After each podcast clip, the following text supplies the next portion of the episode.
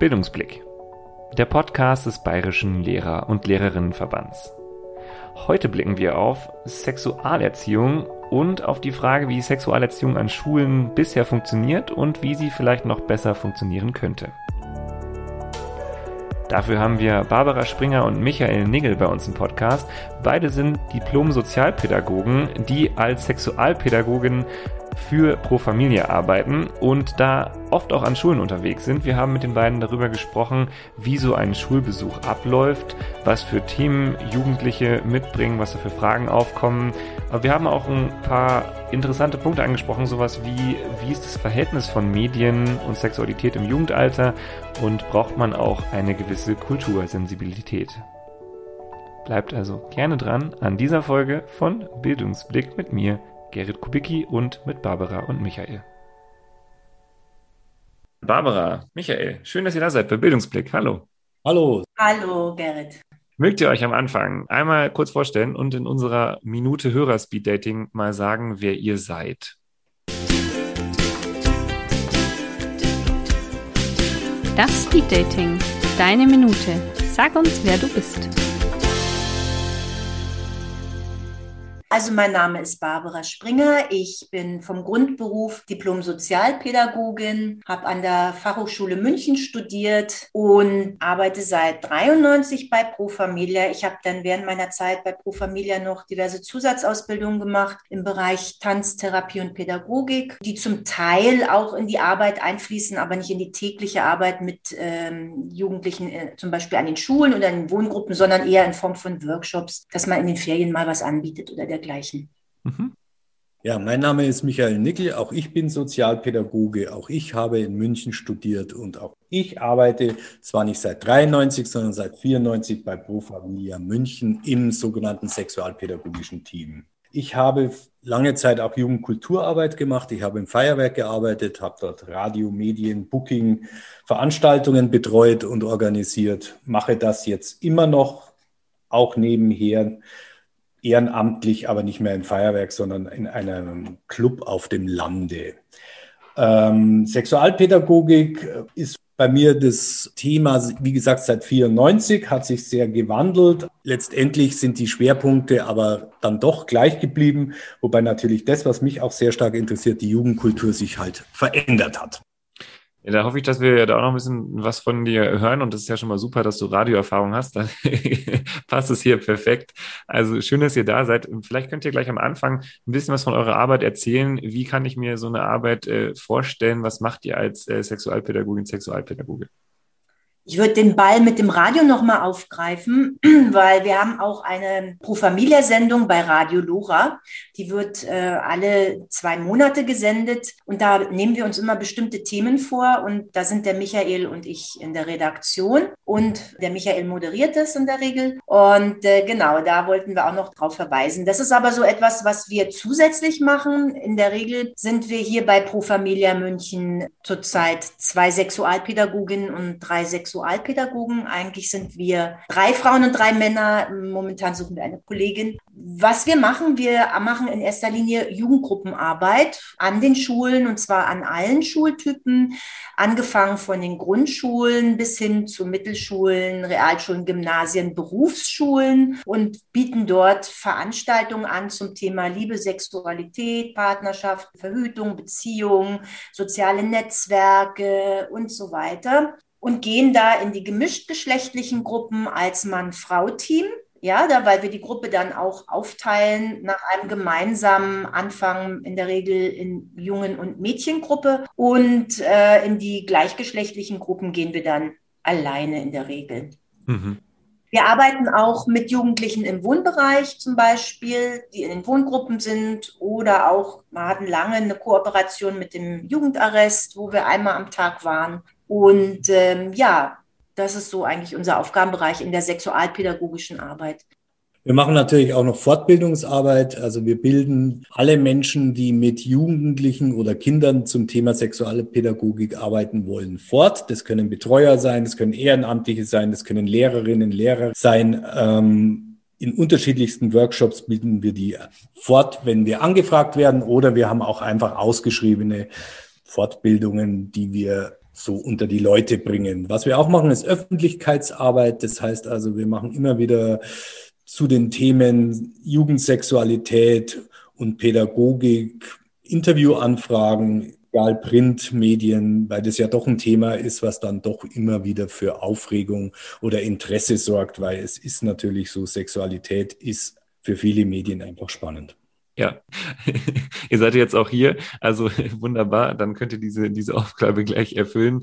Ähm, mögt ihr mich mal durch so eine Veranstaltung einer Schule durchführen? Wie läuft es ähm, ab? Was sind vielleicht auch so Merkmale von, von, so einer Veranstaltung? Also ihr habt jetzt schon gesagt, es gibt eigentlich so einen allgemeinen Teil und dann gibt es auch so einen Teil, wo man dann die Gruppen nochmal nach Geschlechtern ähm, trennt. Könnt ihr, könnt ihr da nochmal so ein bisschen so den Ablauf irgendwie skizzieren, einmal durchführen? Wichtig ist vielleicht als Einführung, die Vorstellung, dass die Jugendlichen selber zu uns kommen und sagen, wir wollen euch buchen oder haben oder ihr sollt kommen, die findet einfach nicht statt. Das ist natürlich den Rahmenbedingungen Schule oder dem Setting Schule geschuldet, sondern das läuft zu 99,9 Prozent über die Multiplikatorinnen vor Ort. Also entweder Schulsozialarbeiterinnen oder Lehrerinnen oder manchmal auch Eltern. Hm, die Veranstaltung beginnt eigentlich vor der Veranstaltung mit den Jugendlichen. Und zwar durch die Anfrage de, der äh, Multiplikatorin. Und da machen wir in der Regel ein Vorgespräch, weil die Multiplikatorin dann selber, entweder die Schulsozialarbeiterin oder auch die Lehrerin bei uns in der Veranstaltung nicht dabei sind. Das ist ganz wichtig. Das ähm, hat einen bestimmten pädagogischen Hintergrund. Wir arbeiten eigentlich schon immer so, dass wir als Externe die Klasse sozusagen übernehmen uns anhören, okay, was gibt es für einen Grund, warum jemand auf uns zugekommen ist? Warum sollen wir überhaupt in die Klasse gehen? Es gibt einen Vorfall, ist aktuell irgendwas passiert? Interessiert sich die Gruppe gerade brennend für das Thema oder werden da sexuell gefärbte Schimpfworte hin und her geworfen? Oder ja, gibt es irgendeinen Fall? Oder sind die einfach nur in der Pubertät und äh, das Thema ist dran? Und dann machen wir so eine Art Vorgespräch mit dem Lehrer. Wir versuchen dann schon das auch zu berücksichtigen, was die Einschätzung des Lehrers, der Lehrer Lehrerin ist, aber letztendlich eigentlich in der Veranstaltung haben wir zwar ein Programm, aber wir gucken ganz stark, was ist eigentlich wirklich das äh, Interesse und der Fokus der Klasse und versuchen da sehr stark flexibel drauf zu reagieren und mitzugehen.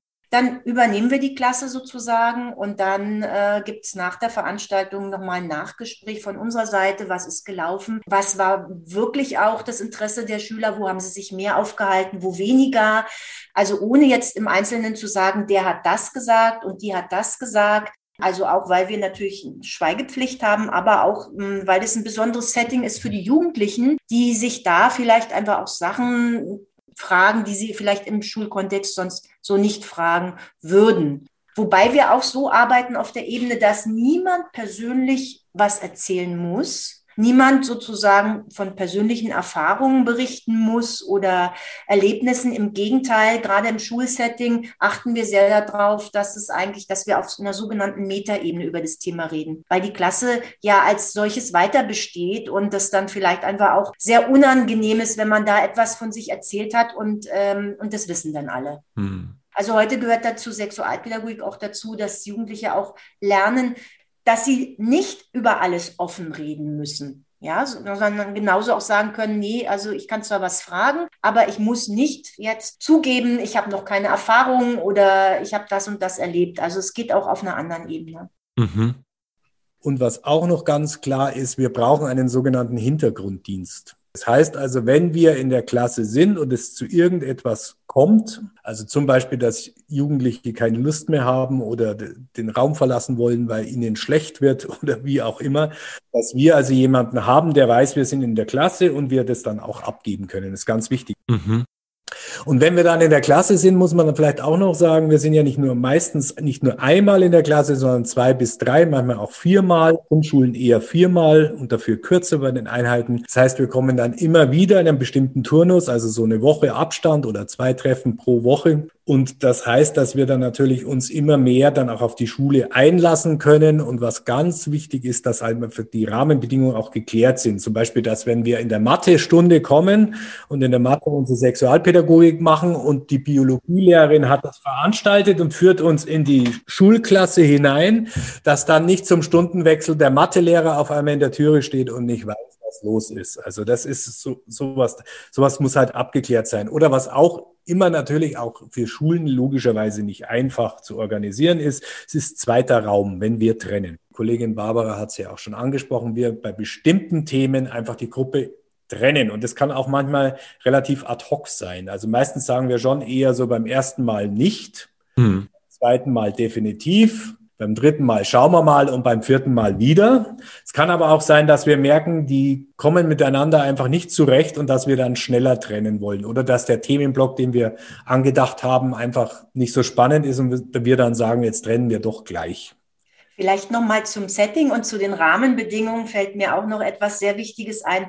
Also wir versuchen sehr stark zu vermitteln, gerade in der Schule, dass das Thema Sexualität, Sexualpädagogik ein besonderes Thema ist, eben kein Unterrichtsfach, was, äh, wo man vielleicht auch relativ neutral bleiben kann, weil es einfach auch ja, den einen mehr, den anderen weniger betrifft. Das ist bei Sexualpädagogik anders. Das betrifft wirklich jeden. Was nicht heißt, dass jeder irgendwie schon Erfahrung hat oder für jeden das gleich spannend ist, aber es ist auf alle Fälle ein sehr intimes Thema, ein besonderes Thema. Und deswegen brauchen wir auch besondere Umstände. Und äh, dazu würde halt einfach auch gehören die Rahmenbedingungen, das Setting, ähm, auch dass man beispielsweise versucht, das, wir wissen, es geht nicht in jeder Schule, aber irgendwie Räume zu haben, die nicht einsehbar sind von außen. Mhm. Also es gibt ja auch Räume jetzt mittlerweile mit viel Licht und äh, und äh, ja, Einsehbarkeit äh, mit Fensterfronten und dergleichen. Das ist natürlich für unser Thema in gewisser Weise kontraproduktiv, weil wenn wir jetzt irgendwas aufmalen oder irgendwas zeigen und äh, andere gehen vorbei und bleiben draußen stehen, weil es sehr spannend ist, dann äh, ja, sind wir da mit einer schwierigen Situation konfrontiert. und ja. die Schülerinnen auch und Schüler. Und ähm, ja, da sind wir mal sehr froh, wenn wir da einfach Räume haben, die so eine gewisse Diskretion auch ähm, wahren können, ja. Was aber nicht heißt, dass es immer wieder so groteske, lustige Situationen gibt. Also zum Beispiel macht eine Begriffssammlung zum Thema Sexualität, wo auch durchaus Jugendsprachwörter aufgeschrieben werden und genau in dem Moment kommt der Hausmeister rein, weil er irgendwie die Tafel reparieren will. äh, das sind natürlich ähm, Sachen, damit muss man im Schulalltag leben. Man kann sie versuchen, vorher äh, zu minimieren, dass möglichst wenig sowas stattfindet, aber passiert natürlich immer wieder. Mhm. Ja, klar. ähm, jetzt habt ihr, jetzt habt ihr schon gesagt, es gibt so Momente, wo ihr dann merkt, ihr, ihr teilt die Gruppe. Hm, was gibt es für Gründe, dann zu sagen, jetzt müssen wir die Gruppe teilen? Es kann zum Beispiel sein, dass wir über das Thema man macht eine Begriffssammlung, wie wir gerade gesagt haben, redet über die Begriffe und dann stellt man fest, dass die Jungs die ganzen Begriffe, die jetzt eher zum Thema Beziehung, ähm, Ja sagen, Nein sagen, etc. nicht so interessant sind und die dann anfangen, mehr oder weniger nicht mehr aufzupassen, Blödsinn machen. Und man merkt, die Mädchen haben da aber jetzt gerade ganz viel äh, Gesprächsbedarf gerade. Kann es sein, dass wir sagen, so, dann machen wir es jetzt einfach so und wir trennen die Gruppe und dann können die Mädchen in dieser äh, Mädchengruppe über das Thema Beziehung weitersprechen und bei den Jungs kann man was anders machen, zum Beispiel von dem Plakat andere Begriffe äh, suchen, die für die interessanter werden, ob das jetzt eher was Naturwissenschaftliches ist oder eher etwas Sexuelles, Pornografie, etc. könnte sein oder so, so vielleicht sogar auch, wenn es jüngere Klassen sind, dass man über Sport spricht. Also wie ist es, Sport zu machen, Körper, Körperbewegung, was wird eigentlich, wenn man in der Klasse ist, was bei Jungs ganz oft ist, wenn man in jüngeren Klassen sind, dass die eher noch so typische Jungs-Männer-Themen im Kopf haben, wie zum Beispiel Fußball und Mädchen schon weiter sind. Dann kann man natürlich zum Beispiel versuchen, über Fußball auch einsteigen in so einer Jungsgruppe und sagen, wie ist denn das? Wie, wie wird ein Fußball präsentiert? Männlichkeitsbild? Warum fällt denn das Jungs gerade in dem Alter so sehr und Mädchen vielleicht nicht? Was gibt es für eine Aufmerksamkeit, wenn eine Männer-Fußball-WM stattfindet, im Gegensatz zur Frauen-Fußball-WM? Also es gibt da immer Möglichkeiten, dass man dann in das Thema eben einsteigt, weil es unterschiedliche ja, Interessenslagen etc. einfach gibt. Es ist aber auch eine, eine Frage, wie alt die jeweils sind, die Schüler. Also je jünger die sind, desto eher macht es Sinn, früher mal zu trennen, weil die sich einfach noch so gegenseitig anstacheln und dann einfach auch so ein Stressfaktor wegfällt, wenn, wenn Jungs beispielsweise sich nicht vor den Mädchen produzieren müssen, äh, sondern einfach die Fragen stellen können, die sie interessieren und Mädchen sich nicht schämen müssen. Jetzt so ganz klassisch gegendert spreche ich, äh, dass sie sich auch, dass sie auch Fragen haben zum Körper beispielsweise. Also das ist natürlich ein, ein Punkt, der da ganz wichtig ist. Wie alt sind die, wann wir trennen? Manchmal trennen wir aus pädagogischen Gründen, ja, dass wir sagen, okay, die, die, die äh, das ist jetzt einfach sinnvoll. Es ist besser mit der Gruppe zu arbeiten, wenn man die aufteilt, entweder von der Größe oder von der Unruhe oder die können sich gerade gar nicht leiden gegenseitig und es geht eigentlich nur immer um Gruppendynamik aus solchen Gründen oder auch aus ähm, thematischen Gründen. Also in der Regel trennen wir beim Thema Körper. Mhm. Ja, weil einfach die Schwerpunkte nochmal anders sind in der Jungsgruppe und in der Mädchengruppe. Und ähm, aber auch das ist dann so, ähm, wenn die dann älter sind, gibt es tatsächlich Gruppen, die sagen, warum bleiben wir denn nicht zusammen? Doch eigentlich schön, wenn wir auch miteinander reden können, wenn wir das auch lernen. Da ist auch schon Bewusstsein da, okay, ich muss genauso was als Mädchen, Frau über den männlichen Körper wissen, als auch umgekehrt als junger Mann über den weiblichen Körper. Und das ist dann sozusagen auch schon spannend, sich dann äh, da irgendwie miteinander zu unterhalten. Und bei Jüngeren ist es meistens ähm, äh, kontraproduktiv. Da ist es einfach besser aufzuteilen und ähm, ja, hat sehr viel mit der Entwicklungsstufe jeweils zu tun. Jetzt habt ihr vorhin gesagt, ähm, dass ja äh, vor allem Multiplikatorinnen an euch herantreten. Ähm, ist das jetzt, wenn es die Lehrkräfte sind, ist es dann so klassischerweise die Biologie-Lehrkraft oder äh, kommt da auch, kommt es auch von anderen Lehrkräften? Nein, das kann alles sein mittlerweile. Klassenleitung, Biologie natürlich, aber auch Deutsch, Religion, Ethik. Also es wird, kann man so überhaupt nicht sagen. Schulsozialarbeit auch ganz häufig. Hm ja, oder Schulpsychologin manchmal auch. Manchmal kommt es auch vom Elternbeirat, dass der Elternbeirat sagt, Mensch, das wäre doch mal irgendwie ein gutes Thema, da noch mal genauer zu gucken. Wir haben da eine Projektwoche, kann pro Familie da was beitragen oder so. Ähm, wie ist denn das äh, finanziell geregelt? Also ähm, muss da die Schule was bezahlen? Wer übernimmt da die Kosten? Also die Kosten übernimmt tatsächlich nicht die Schule, weil wir, oder der, der, wir sind ja nicht nur an, in Schulen, muss man ja auch, aber ähm, wir verlangen einen sogenannten Unkostenbeitrag. Also das ist, sind ungefähr 80 Euro pro 90 Minuten oder 65 Euro pro 60 Minuten. Das ist natürlich nie kostendeckend, aber wir müssen einfach Eigenmittel auch von den Zuschussgebern her erbringen, selbstständig erbringen und deswegen verlangen wir diese Grundgebühr Wobei es klar ist, wenn es jetzt Einrichtungen gibt, die kein Geld haben, zum Beispiel ein ehrenamtlicher Helferkreis, der mit Geflüchteten arbeitet, oder eine Jugendgruppe in irgendeinem Kontext von einer Freizeiteinrichtung, wo einfach tatsächlich wirklich kein Geld da ist, dann soll es am Geld natürlich nicht scheitern. Mhm. Also das muss man auch klar sagen. Ähm, aber wir müssen einfach dadurch, dass wir keine hundertprozentige Vollfinanzierung haben, auch Eigenmittel erwirtschaften. Mhm. Ja.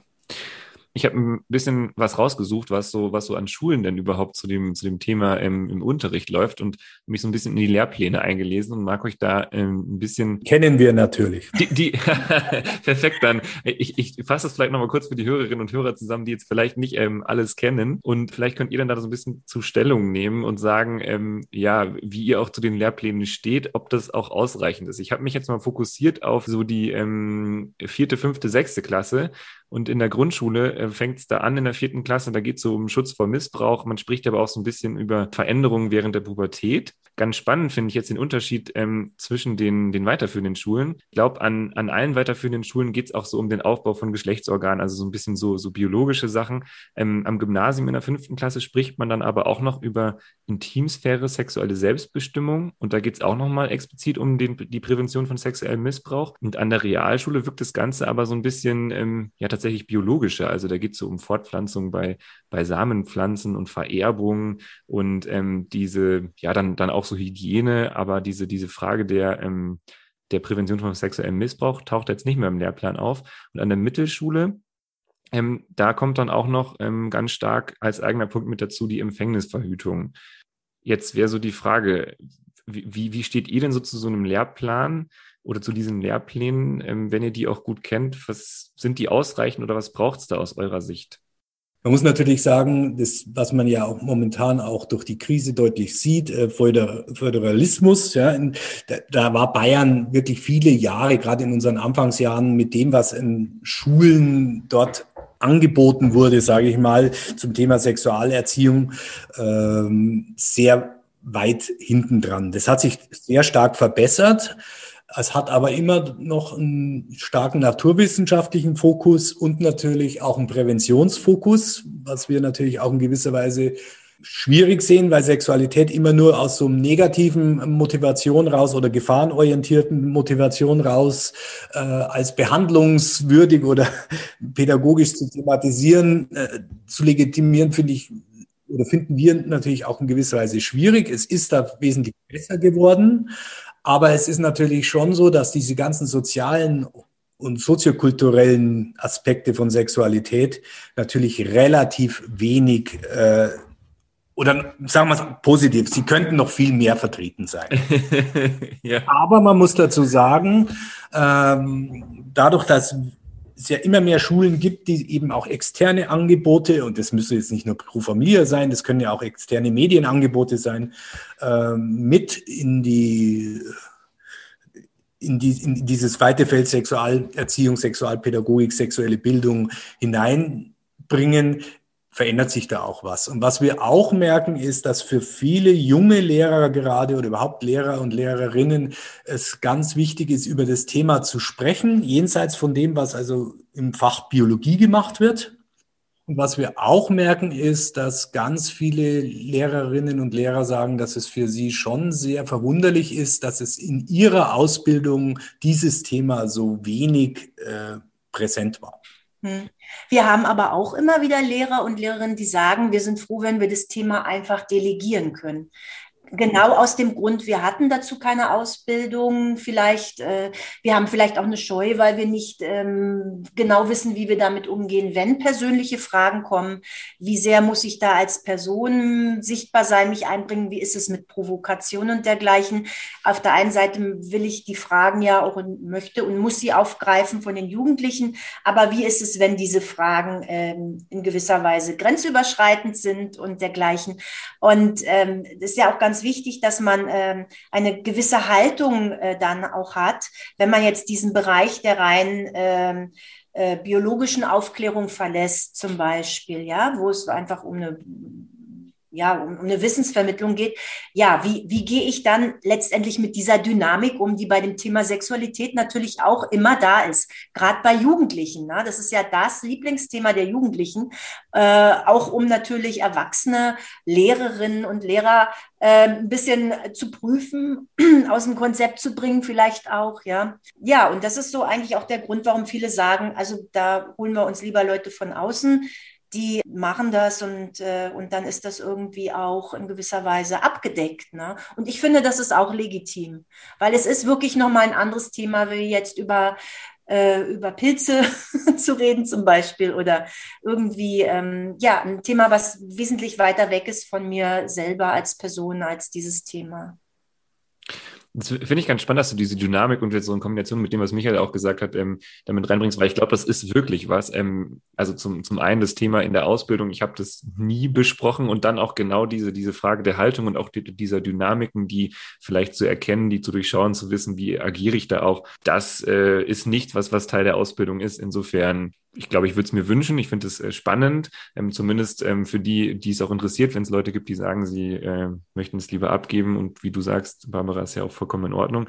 Das, das fand ich spannend, dass ihr das nochmal so herausgestellt habt, dass das eine Sache ist, die tatsächlich nicht so vorkommt und die man sich gar nicht so vorstellen kann. Was man natürlich auch sagen muss, ist, ähm, es ist ja super, dass es Angebote von Pro Familia und ähnlichen Organisationen und Einrichtungen gibt, aber wir können natürlich nie so wie das Schulsystem Schüler und Schülerinnen erreichen. Mhm. Also wenn wir jetzt mal gucken, wie viel prozentual wir in München erreichen, dann ist das natürlich nur ein Tropfen auf dem heißen Stein. Und wenn man es jetzt mal wirklich nur von der fachlichen sexualpädagogischen Seite sehen würde, dann muss natürlich das Thema Sexualität, das ja immer komplexer und immer präsenter in allen Bereichen unseres Lebens und natürlich dadurch auch im Bereich Schule wird, viel mehr behandelt werden. Mhm.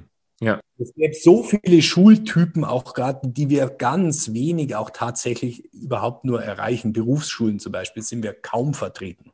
Aber gerade in Berufsschulen, wo es ja auch darum geht, Sexualpädagogik nochmal vollkommen anders zu denken, weil da geht es ja in, in erster Linie nicht drüber zu reden, was vielleicht mal sein kann und sein wird, sondern vor allem, was da schon ist. Das sind meistens erwachsene Menschen, die ganz andere äh, Zugang zur Sexualität haben, die Erfahrungen haben, Wünsche, Vorstellungen haben, viel, viel konkretere Fragen, vielleicht auch viel mehr Verunsicherungen, etc.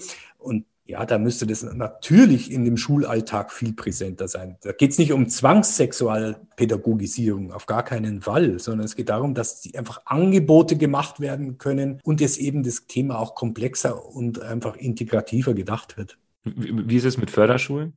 Also an Förderschulen arbeiten wir auch zum Beispiel ähm, mit, mit jugendlichen Kindern mit Behinderungen oder mit Einschränkungen.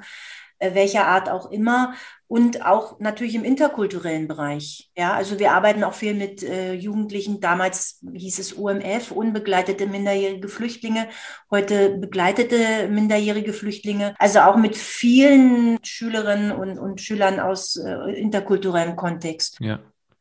Ich würde ganz gerne mit euch auf ein paar Themen auch schauen, die so äh, relevant sind in eurer Arbeit und vielleicht als erstes da mal fragen, was denn so Trends sind, die sich vielleicht abzeichnen, die ihr beobachtet, die sich vielleicht auch statistisch zeigen, die jetzt so die Sexualität im, im Jugendalter betreffen. Also so meine Vermutung war jetzt als erstes, äh, dass das Alter des ersten Males sinkt. Ich bin gespannt, was ihr dazu sagt. Und vielleicht gibt es auch irgendwie so hinsichtlich äh, Jugendschwangerschaften, dass das irgendwie abnimmt. Das wäre jetzt auch so eine Vermutung. Ich bin gespannt, ähm, ob ihr mich da äh, aufklären könnt, wie, wie, wie richtig ich da liege.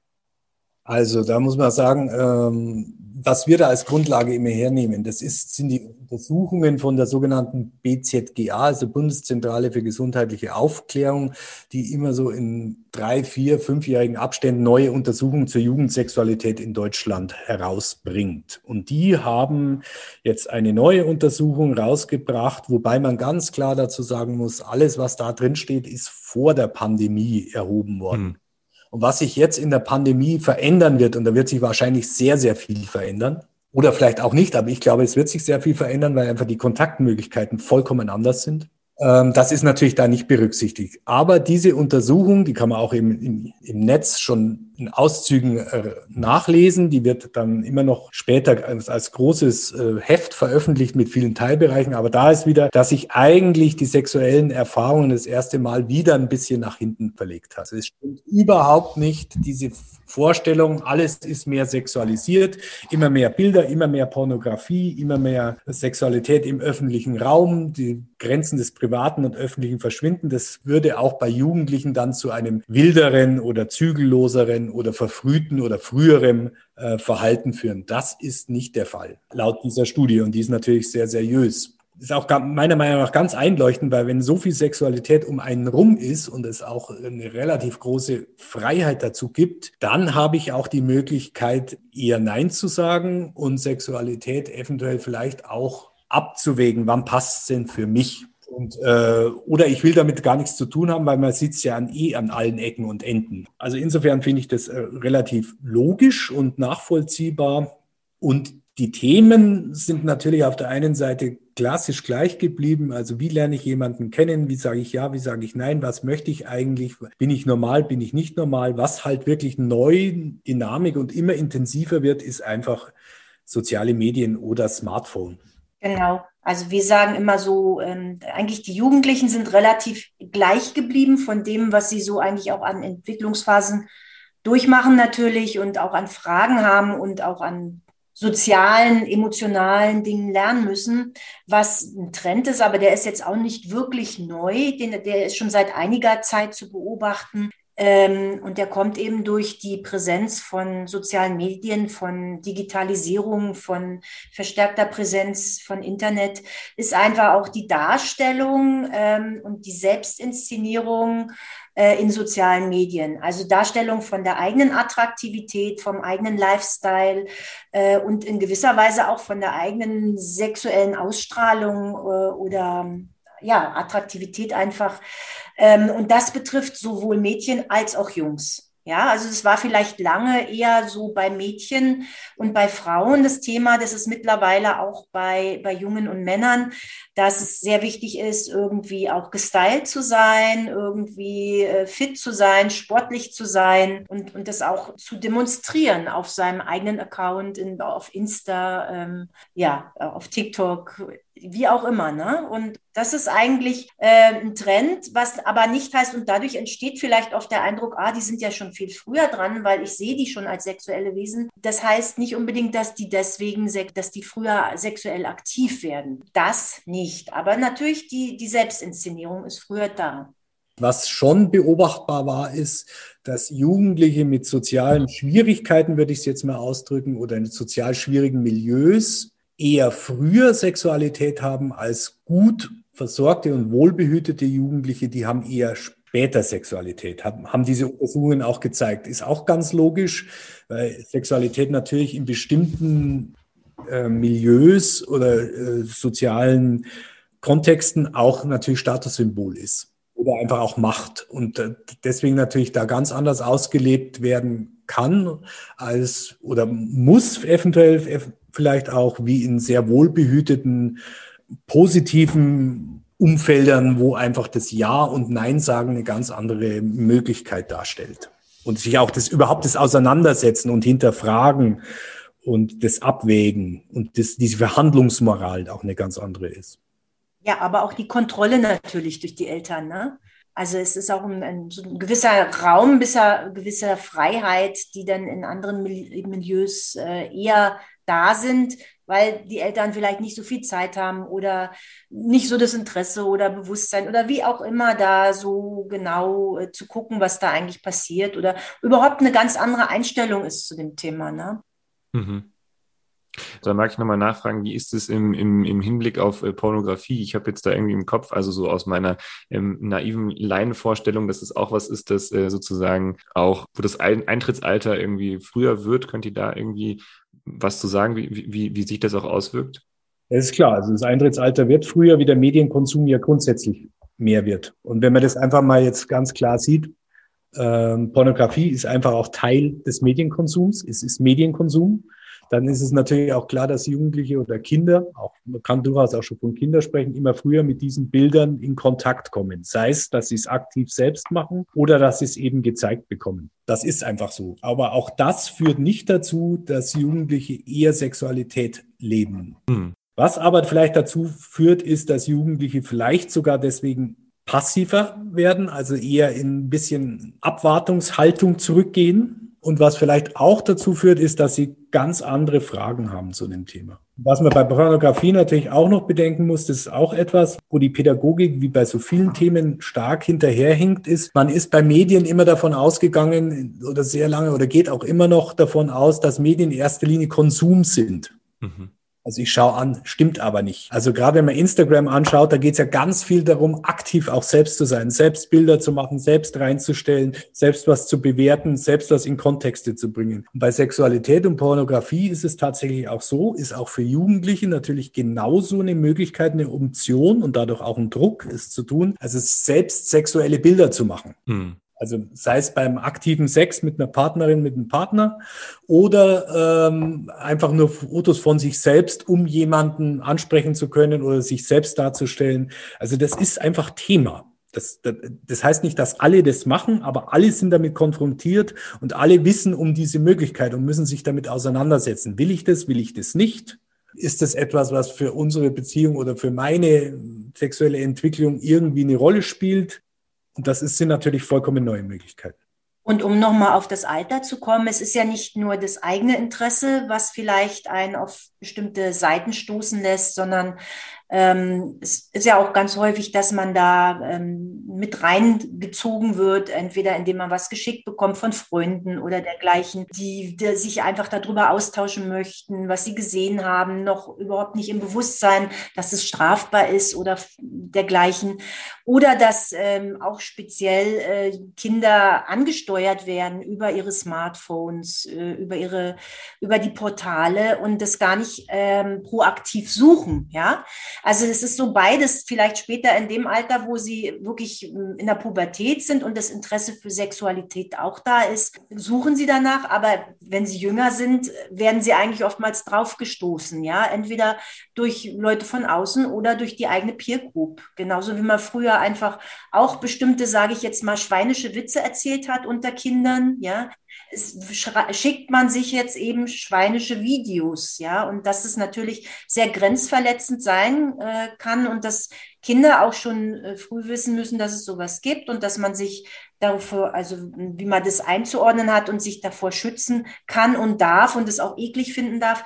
Das ist jetzt natürlich wieder Aufgabe der Pädagoginnen. Ne? Ich glaube, das sind dann wahrscheinlich auch eben genau diese, diese Sachen, die dann wieder in Schule aufploppen, wo es dann wieder darum geht, so jetzt, jetzt taucht da was im, im Klassenchat auf oder jetzt hat da ähm, jemand irgendwie jemandem was gezeigt oder so oder vielleicht hat jemand selber auch im, im Foto von sich gemacht und da irgendwo hochgestellt oder, oder es wurde dann weiter verbreitet oder so. Ich glaube, das sind dann eben wieder auch genau die Themen, ja, und wo ich dann, wo ich jetzt persönlich als Lehrkraft auch erstmal sagen würde, ich weiß jetzt gar nicht so richtig, wie ich damit umgehen soll, weil das eben was ist, was man eben auch nicht bespricht nicht. Also das haben wir jetzt weder in, im Studium noch im, im Seminar irgendwie großartig besprochen, wie man da auch pädagogisch dann handelt. Es gehört zum Schulalltag dazu. Also das bloßgestellt werden oder zumindest konfrontiert werden mit diesen sozialen Realitäten der sogenannten sozialen Medien. Ja, also dass man geliked wird, äh, nicht geliked wird, ist ja noch relativ harmlos, dass man gemobbt wird oder dass eben wirklich äh, vielleicht auch strafrechtlich relevante Bilder kursieren. All das ist Alltag. Das ist nicht irgendetwas, was irgendwann mal stattfindet, sondern es ist tatsächlich Alltag.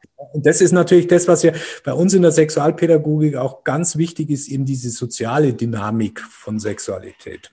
Also nicht eben nur das Geschlechtliche oder das Biologische oder das Fortpflanzungsaspekt äh, hervorzuheben, sondern was macht es mit mir einfach in so einer unglaublich hypersexualisierten Umwelt als ganz normaler Jugendliche zu sein? Hm. Ich finde es ganz schön, dass, dass es, mir wird es jetzt nochmal so, so ein bisschen bewusster auch und ich habe das Gefühl, dass ich dadurch auch noch so ein bisschen so einen Einblick in so eine Lebensrealität auch nochmal bekomme, die mir äh, von, von Jugendlichen, die mir sonst so ein bisschen fehlt. Und ich glaube, dass es hilft auch so ein bisschen dabei, so, so Berührungsängste abzubauen. Ich hoffe, den Hörerinnen und Hörern geht es auch so, ähm, da einfach mal so gedanklich dabei zu sein. Ich mag euch noch in ein anderes Thema kurz, äh, kurz mitnehmen und da nochmal nachfragen. Inwiefern muss Sexualpädagogik und Erziehung auch kultursensibel sein? Auf alle Fälle. Ja, also das ist äh, ganz wichtig zu wissen, wo die Menschen herkommen und was sie für ein Konzept und Modell mitbringen zum einen. Also wir haben ja auch ähm, viele interkulturelle Gruppen und äh, dann ist natürlich der Umgang, wie man überhaupt über das Thema reden darf, ob man überhaupt über das Thema reden darf, wer, Mann oder Frau oder beide, ob miteinander oder doch eher in getrennten Gruppen. Das sind alles so Dinge, die muss man sehr stark berücksichtigen und, äh, und da auch sehr sensibel vorgehen. Also wir haben ja jetzt hier eher bei uns im europäischen Ländern eine, sehr direkte Art, das, das Thema aufzugreifen. Hm. In anderen Ländern ist es eher so, dass man so allgemein redet, vielleicht über so ein Thema wie Gesundheit oder ähm, Heirat oder, oder Kinder bekommen und dann eigentlich erst auf die, die körperlichen Themen kommt. Ja, also der Zugang und die Art und Weise, sich anzunähern, kann natürlich auch ganz, ganz anders sein. Ja, und kultursensibel ist natürlich ein sehr spannender Begriff, weil wir gehen auch davon aus, dass Sexualität auch ein Kulturbegriff ist. Mhm. Und zwar, da muss man jetzt gar nicht nur also ferne Kulturen und ferne Länder im, im Fokus haben, sondern jede Familie hat letztendlich eine eigene Kultur mit Sexualität umzugehen. Zum Beispiel, habe ich die Badezimmertür auf oder habe ich sie zu? Sitze ich auch mal äh, im Negligé am, am Frühstückstisch als Mutter oder nicht. Das sind so viele unterschiedliche Kulturen, Sexualkulturen, die es einfach gibt und die gilt es natürlich immer zu berücksichtigen.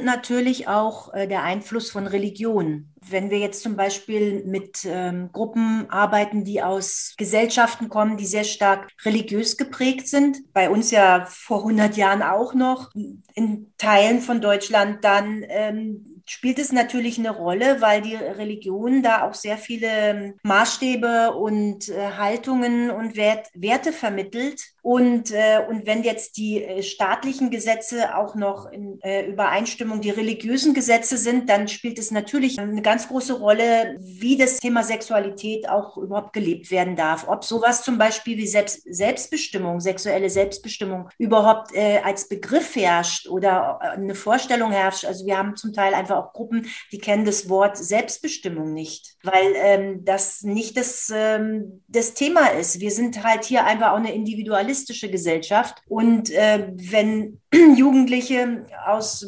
anderen eher aus ähm, kollektivistischen Gesellschaften kommen, dann stellt sich diese Frage nicht so sehr, was möchte ich für mein Leben, wie, wie möchte ich Sexualität leben, sondern dann ist der Rahmen ganz klar vorgegeben für jeden. Dann ist auch der Rahmen ganz klar vorgegeben für das, was Mädchen dürfen und Frauen und für das, was Männer dürfen und Jungs. Und, äh, und da gibt es dann nicht so, so viel, ähm, zumindest offiziellen Spielraum.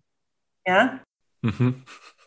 Super, spannend. Vielen Dank euch. Ich habe das Gefühl, wir haben einen ganz guten Rundumschlag ähm, gemacht über das, was ihr so tut und auch so ein paar zentrale Punkte vielleicht auch beleuchtet. Meine Frage an euch wäre, jetzt gibt es Sachen, die ihr noch anmerken, äh, sagen wollt, von Dingen, die ich noch nicht gefragt habe, die euch aber noch besonders wichtig sind. Ja, vielleicht nochmal zu betonen, dass unser Angebot immer, wenn wir das machen, Freiwilligkeit als Voraussetzung hat. Das ist auch etwas, wo wir tatsächlich in dem Vorgespräch öfters mal mit Lehrerinnen oder Multiplikatorinnen oder auch in Einrichtungen mit Betreuerinnen härter diskutieren müssen, weil diese Freiwilligkeit oft zu dem Konzept, das die Einrichtungen haben, nicht so unbedingt dazu passt, weil man sich ja vorstellen kann, man ist eine Betreuungseinrichtung, Jugendgruppe, betreutes Wohnen, man hat noch so und so viel Etat, die Leitung möchte, dass die Jugendlichen was machen, ja, und dann bieten wir was an und dann müssen die Jugendlichen aber, aber nicht hingehen. Mhm. Und das muss man dann auch genau äh, absprechen. Ja? Aber das ist uns ganz wichtig, weil wir wollen ja die sexuelle Selbstbestimmung, die gerade die Kollegin ja angesprochen hat, auch den Jugendlichen tatsächlich ermöglichen. Und da muss es auch möglich sein, auch in so einer äh, Pflichtveranstaltungsort wie Schule, dass sie dann aber zu unserem Angebot sagen, nein, das passt jetzt gerade für mich nicht. Unterschiedlichste Gründe. Was weiß ich, die Eltern lassen sich gerade scheiden, äh, es, es hat vielleicht einen Missbrauchsfall in der Familie gegeben, da will ich vielleicht nicht gerade über das Thema sprechen. Es gibt, oder ich bin einfach wirklich vollkommen woanders oder ich habe keinen Draht zu den Referentinnen, zu den Referenten. Das kann ja auch sein, ja? das passt mir einfach so nicht. Allein diese Möglichkeit, glaube ich, trägt schon dazu bei, dass es viele Jugendliche dann bei uns dann doch nicht tun, weil sie wissen, sie können ja gehen. Mhm. Und ein weiterer Punkt wäre noch, das wäre mir ein Anliegen, das begleitet uns eigentlich auch schon seit Anfang an in unserer Arbeit, dass zum Beispiel ähm, Pädagogen, die vor Ort sind, die die Jugendlichen betreuen oder die Klassenlehrer sagen, ach, ich würde mich gerne reinsetzen und zugucken. Ich gehe dann ganz nach hinten und bin ganz leise und sag auch nichts. Und manchen ist es völlig klar und die sind vielleicht auch froh, wenn wir sagen, ähm, diese Veranstaltung machen wir mit den Jugendlichen alleine. Manchmal gibt es aber auch Diskussionen, ja, warum denn? Und das, ich, ich störe doch da gar nicht. Und also wir, wir versuchen dann immer so einen Perspektivwechsel zu vermitteln. Wie wäre es für Sie gewesen als Jugendliche, wenn jetzt zum Beispiel hinten die Lehrerin drin sitzt oder der Betreuer oder, oder die Mutter oder der Vater? Das ist einfach was anderes. Indem ich gerade einen Verweis bekommen habe von dem Lehrer oder mich ungerecht behandelt gefühlt hätte. Genau, und, und, unsere Erfahrung ist auch, ähm, manchmal so im Vorgespräch sagen dann Lehrer, oh, die, die sind ganz schwierig und die sind immer laut und so, äh, diese Schüler. Also, ähm, und da ist unsere Erfahrung dann in der Regel, das sind eigentlich die, die bei uns am besten mitarbeiten. die sind äh, bei dem Thema immer ganz gut äh, aufgehoben oder ja, haben da einfach schon ja, Erfahrung oder trauen sich da einfach auch Dinge zu fragen oder ein, einfach auch ein anderes Interesse. Mögt ihr an der Stelle vielleicht auch noch äh, ein paar Worte an äh, junge Lehrkräfte richten oder vielleicht auch an Studis, äh, Referendarinnen und Referendare, so vielleicht einen, einen, ich weiß nicht, Rat oder eine Idee, einen Gedanken äh, mitgeben auf dem Weg der Ausbildung? Also keine Angst vor dem Thema haben. Wir bieten zum Beispiel auch ähm, Fortbildung für Lehrkräfte an. Mhm. Es ist in jedem Fall gut, sich da fortzubilden, was nicht gleich automatisch heißt, dass man dann irgendwie ähm, gleich eine Einheit zu dem Thema selber in seinem eigenen Unterricht macht, sondern da lernt man auch zum Beispiel so Dinge wie Haltung, wie gehe ich mit Situationen um, wenn da ähm, sexuell gefärbte Schimpfworte fallen oder dergleichen. Also es ist in jedem Fall gut, sich mit dem Thema zu beschäftigen, auch weil wir finden, die Pädagogik hängt den Medien immer so ein bisschen hinterher. Die Medien sind immer voraus und ähm, setzen ganz viele Standards und Themen und man selber weiß gar nicht genau, wie man jetzt damit umgeht. Ja, und vielleicht auch nochmal das, was wir jetzt noch gar nicht erwähnt haben. Also sexuelle Bildung ist ja mehr als das, was wir machen. Also wir kommen einfach ganz klar inszeniert irgendwo hin, sind da drei bis viermal und dann sind wir wieder weg. Sexuelle Bildung heißt aber auch in begleitender pädagogischer Tätigkeit immer wieder auf Situationen reagieren zu können. Also was weiß ich, äh, auf dem Flur wird von einem jungen vierte Klasse ein Mädchen festgehalten und die will das nicht. Und ich sehe das als Lehrkraft. Was mache ich jetzt da? Das ist schon sexuelle, sexuelle Bildung, Sexualpädagogik, weil da geht es natürlich um ein Mädchenbild, um ein Jungenbild. Das heißt gar nicht, dass man den Jungen jetzt irgendwie äh, als Straftäter behandeln muss, sondern einfach, wie gehe ich um? Wie lernen die Ja zu sagen, Nein zu sagen? Auch äh, wie lernen die, dass es okay ist, sich auch da zu beschweren, kein Spielverderber, Spielverderberin zu sein, etc. Also deswegen einfach, wie die Kollegin gesagt hat, Mut, sich mit dem Thema auseinanderzusetzen und vielleicht dann auch später mal an den Orten, wo man arbeitet, auch einzufordern, dass man dazu eine Fortbildung bekommen kann oder dass man eben auch externe Leute holt, dass das Thema, obwohl es ja so unglaublich präsent ist an Schulen, dann auch wirklich behandelt werden kann. Ja, Super. Wie kann ich ähm, euch denn jetzt noch erreichen? Könnt ihr nochmal eure Internetadresse sagen ähm, und, und, wie man euch erreichen kann? Genau, wir sind unter www.profamilia.de München Sexualpädagogik und haben da auch äh, diverse Online-Formate entwickelt jetzt, ja, Workshops und dergleichen. Und äh, Fachgespräche kann man auch buchen bei uns, wenn man zum Beispiel Fragen hat, wie, wie baue ich was auf oder dergleichen, wie mache ich ein bestimmtes Angebot an Jugendliche oder wie gehe ich mit Situationen um. Sowas geht auch. Und du zeigst gerade das Jahresprogramm, Michi? Genau, also ich wollte einfach noch sagen, man kann uns auch immer einfach eine Mail schreiben unter muenchen Neuhausen, ein Wort, at profamilia, auch ein Wort.de und einfach fragen, was für Angebote wir haben. Wir kommen auch äh, auf bestimmte Einrichtungen zu und schneiden das Angebot genau auf das zu, was die Einrichtung gerade will. Also wenn zum Beispiel ein Lehrerkollegium sagt, bei uns ist gerade die Mittelstufe total schwierig, wir hätten da gerne was, dann können wir uns zusammensetzen und sagen, wir arbeiten dann mit allen Mittelstufenlehrerinnen, die da vor Ort sind und wir packen die beiden Sachen, die ihr erwähnt habt, auch nochmal in die Shownotes, dass man das nochmal sieht, also die E-Mail-Adresse und auch eure Homepage, damit man euch dann gut finden kann. Und was man auch machen kann, man kann auf unserer München Homepage unsere Podcasts vom Pro Familia Journal nachhören. Da sind zwar nicht nur sexualpädagogische Themen, weil das ist ja für den ganzen Ortsverband Pro Familia München, aber auch sexualpädagogische Themen wie zum Beispiel Sexualpädagogik mit Geflüchteten etc. Super, also da gibt's dann, dann regelmäßig die Sendung, die man dann auch nochmal online findet. Auch das gucken wir nochmal, dass wir das verlinken. Da schließt sich jetzt auch der Kreis, sind wir wieder beim Anfang des Gesprächs angekommen, wo ihr schon angesprochen habt, dass äh, man das auch gut hören kann. Wunderbar, vielen Dank. Dann würde ich sagen, klingen wir das Gespräch aus mit äh, einem Zitat oder einem Buchtipp von euch beiden. Und da bin ich gespannt, was ihr mitgebracht habt. Also ich würde jetzt nicht einen Buchtipp geben und auch kein Zitat, sondern einen oder Videoclips.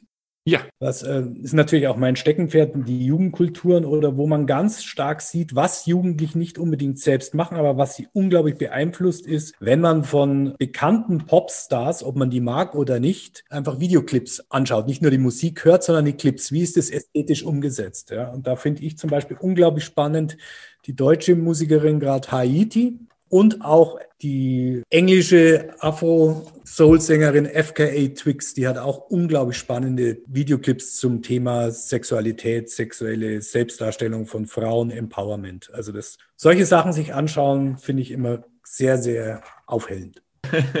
Super. Mein Lieblingszitat wäre von einem Kommunikationsforscher, nämlich dem Watzlawick, der ist ja schon etwas auch älter.